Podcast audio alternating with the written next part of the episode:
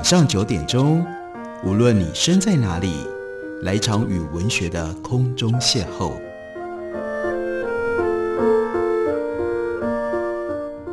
杨照谈书，邀您一同遨游文学世界，认识古今中外的经典之作。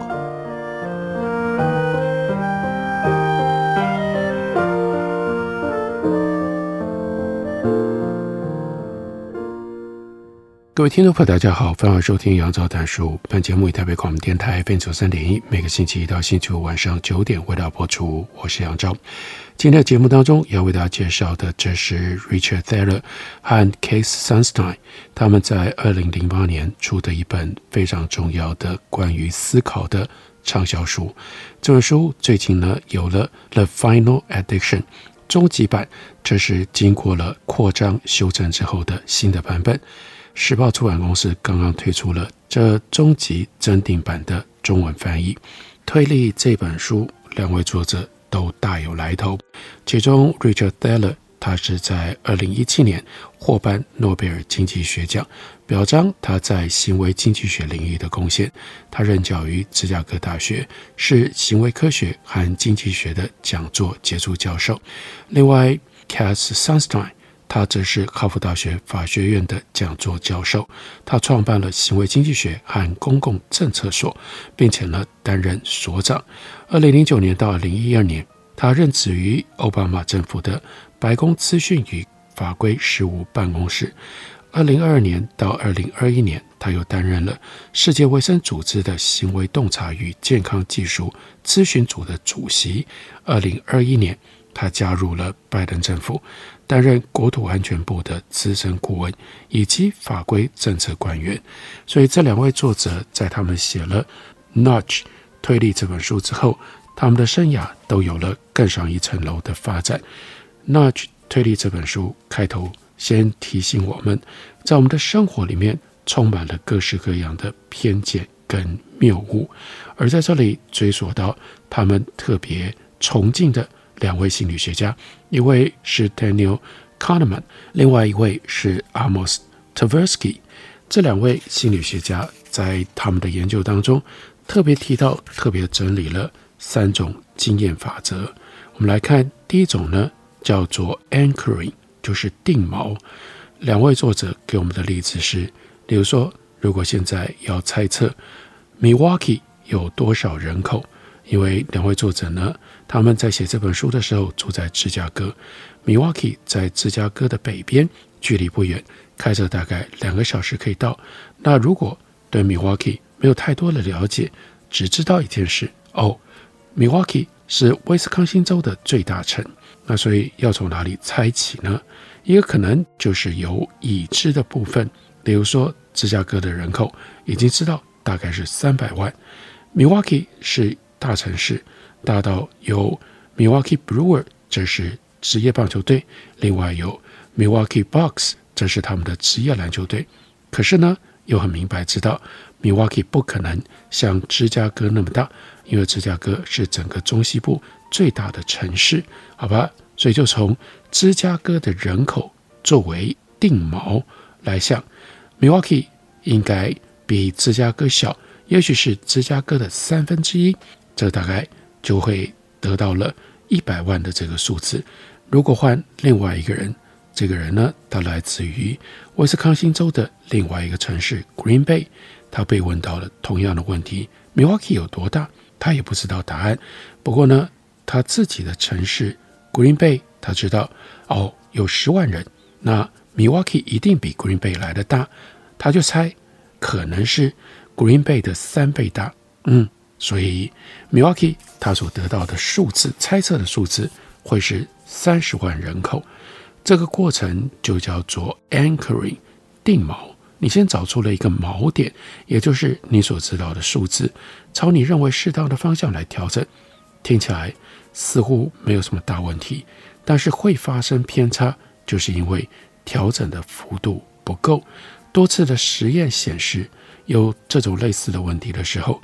来自于芝加哥的人常常会猜得太多，因为他的锚点比较高，是向下修正。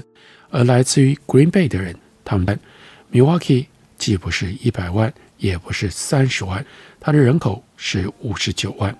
那即使是明显不相干的锚点，也会渗入到决策过程当中。我们来试试看这个问题，想想你的电话号码的后三码，如果可以的话，你把它写下来。好，接下来你认为匈奴王阿提拉是在什么时候入侵欧洲的？那这样比，那个年份比你刚刚讲到的你的手机号码后三码那个数字是要大还是小？你能够猜得多准呢？那当然，假定你对欧洲史不太了解，你不知道阿提拉什么时候做了什么事。这本来那发生在哪一年，跟你的电话号码绝对没有任何的关系。可是如果拿这个实验给学生测试的时候，猜测的年份比实际年份晚三百年以上，通常都是锚点比较高的学生。答案是西元四五二年。如果你的手机后三码是例如八八九啦，或者是九二五啦，那当你看纯粹是猜，你很容易就猜，哎呀，七五五年了，或者是六八八年了。于是你的跟实际的阿提拉入侵欧洲的那个年份数字就会有较大的差距，锚点甚至会影响你对于自身生活的观感。我们再来看另外一项实验，问大学生两个问题：第一，你快乐吗？第二，你多久约会一次？很有意思哦，就是我们看依照这个顺序询问，先问说你快乐吗？再问你多久约会一次？两个问题的关联性很低，只有零点一一。但是只要是倒过来问，先问说你多久约会一次，再问说你幸福吗？这关联性就剧增到零点六二。显然，在约会频率的提示底下，这个时候学生就改用了约会多少次作为一个锚点来判断、来衡量自己到底是不是快乐。那。这样的一个反应，我都不记得上一次约会是什么时候，好悲惨哦。于是他的回答就会变成不幸福了。夫妻之间也有类似的反应，只要把多久约会一次改成多久做爱一次，那个前面的问题答案就会影响到后面的回答。锚点 anchoring 它是由 nudge 推力的各种功能。有个例子是搭计程车给小费，计程车司机刚开始不太愿意采用新科技，不接受乘客刷卡付车资，因为信用卡公司会收取大约百分之三的费用。但是真正安装了刷卡机的人，这些计程车司机却惊喜地发现，小费反而增加了。这又是跟定锚 （anchoring） 是有关系的。乘客选择刷卡的时候，会看到类似这样的小费选项：百分之十五、百分之二十、百分之二十五，自定金额。请注意，荧幕显示的这些数字是提供预先计算过的开头的百分比，用这种方式来推着人们付出比较高额的小费。因为当你不知道、不确定该怎么做的时候，你的一个习惯，那就是选中间的数字。在这个案例当中，中间的数字。是百分之二十，比原来没有这种暗示、没有这种推力的情况底下，乘客所选择的百分之十五就要来得高了。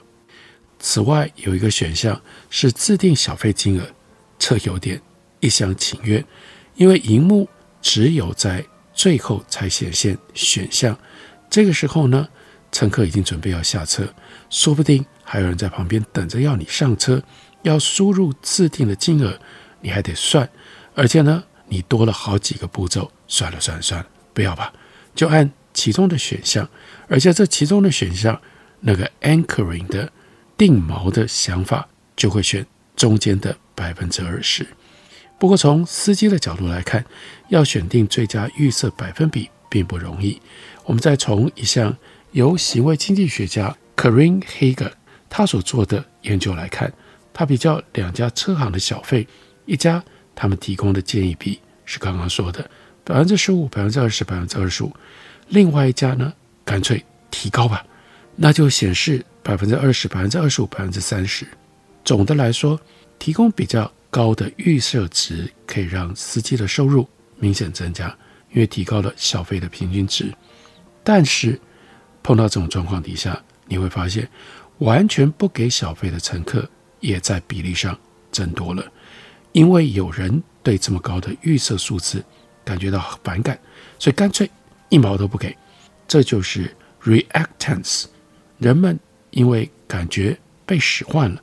被操弄了，他就生气了，所以表现出来的行为跟你建议他，或者是你试图要推动他的，就会变得完全相反。证据显示，在合理范围之内，你要求的越多，一般你得到的越多。而 h a g e 他的研究的重点是，由于荧幕显示的预设小费比较高，司机的年收入因而得以提高。控告企业的律师有时候会争取到天文数字的赔偿。一部分是因为他们成功促使陪审团定锚在几百万美元的数字，比如说公司的年获利。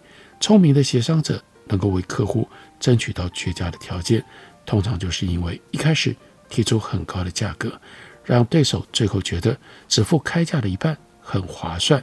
不过这个时候你一定要记得还有 reactance 这个因素，你要牢牢记在心里面，因为。如果太贪婪了，最后很可能什么都得不到。这是从地锚 （anchoring） 的角度，我们所看到的一般人的行为模式。我们休息一会儿，等会儿继续聊。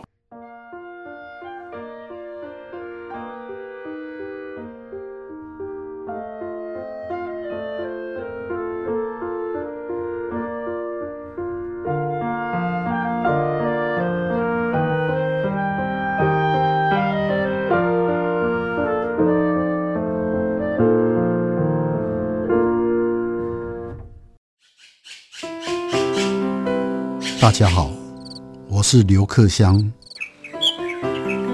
亲近自己的城市，找回城市的温暖。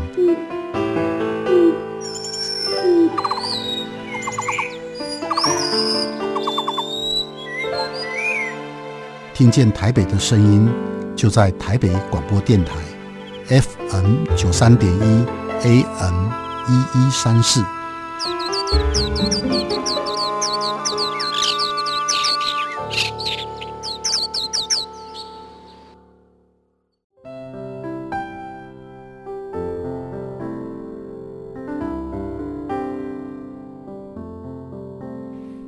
见台北的声音，拥有颗热情的心，有爱与梦想的电台，台北广播 FM 九三点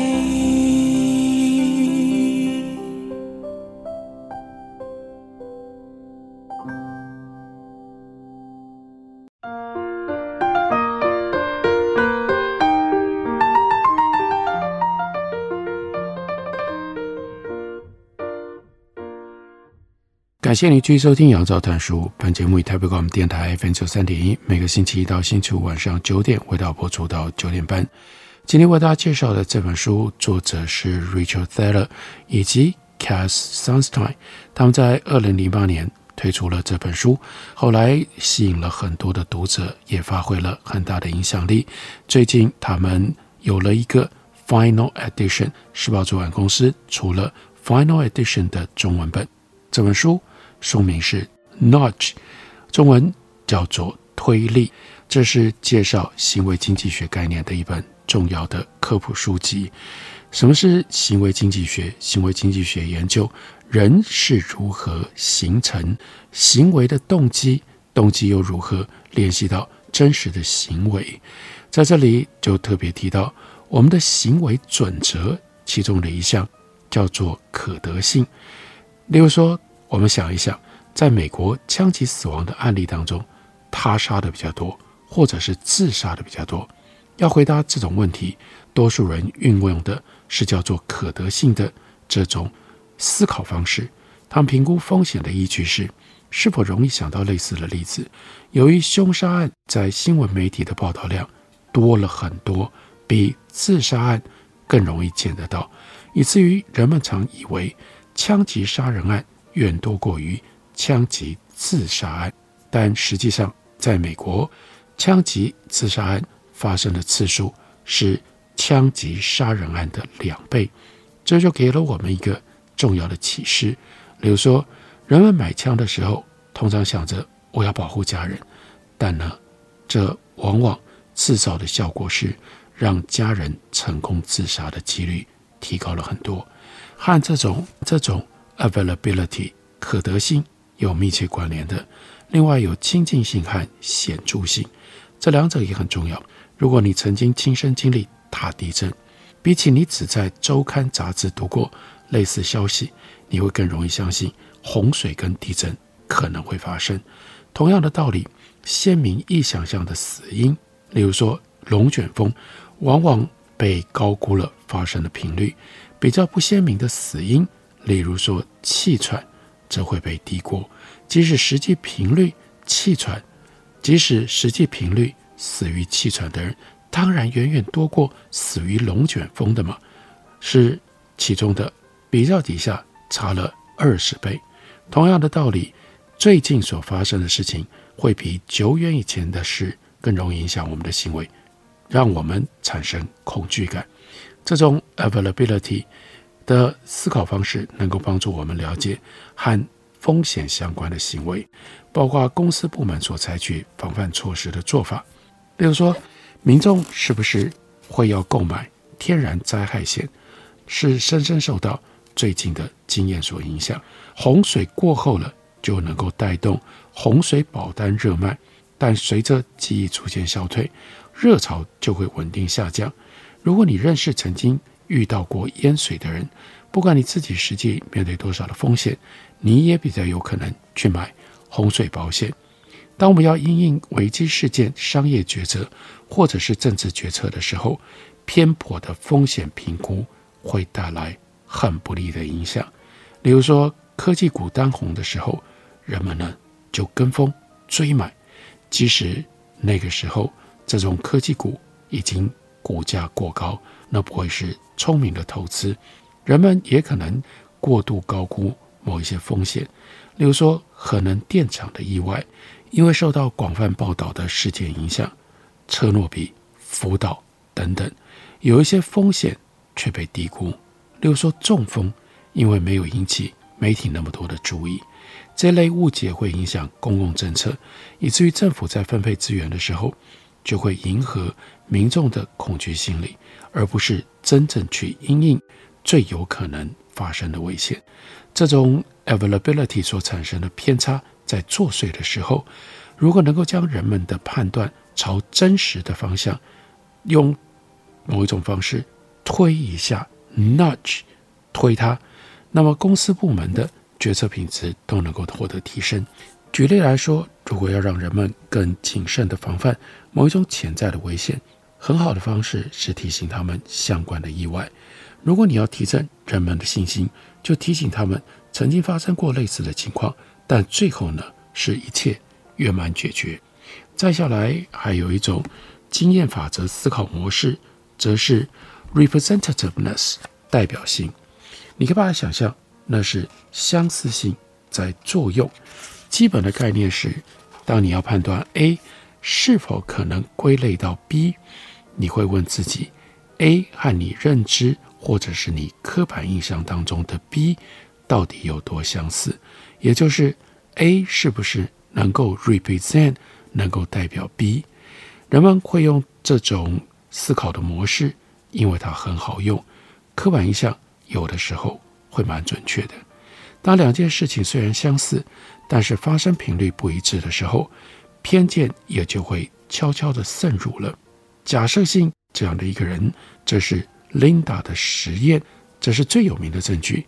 在实验当中，参与者被告知，Linda 三十一岁，单身，聪明而敢言。主修哲学，学生时期就很关切社会歧视跟不公平的问题，也曾经参与反核示威。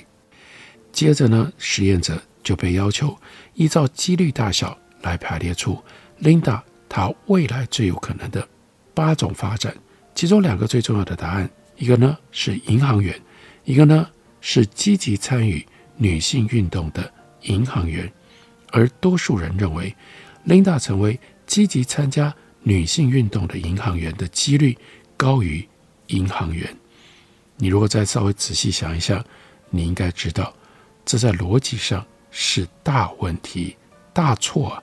因为逻辑上来说，事件 A 跟 B 同时发生的几率，当然不可能高于 A 或 B 单独发生的几率。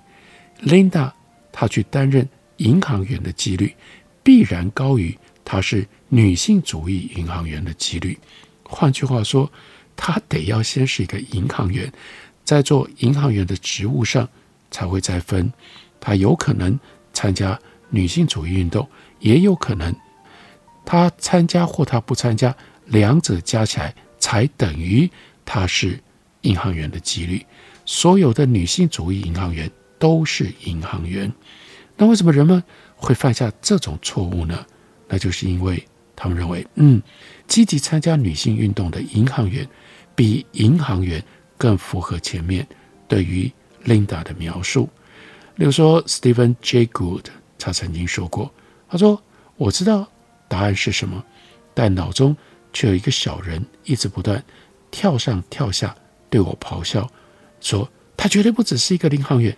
你到底有没有看清楚关于 Linda 的描述呢？”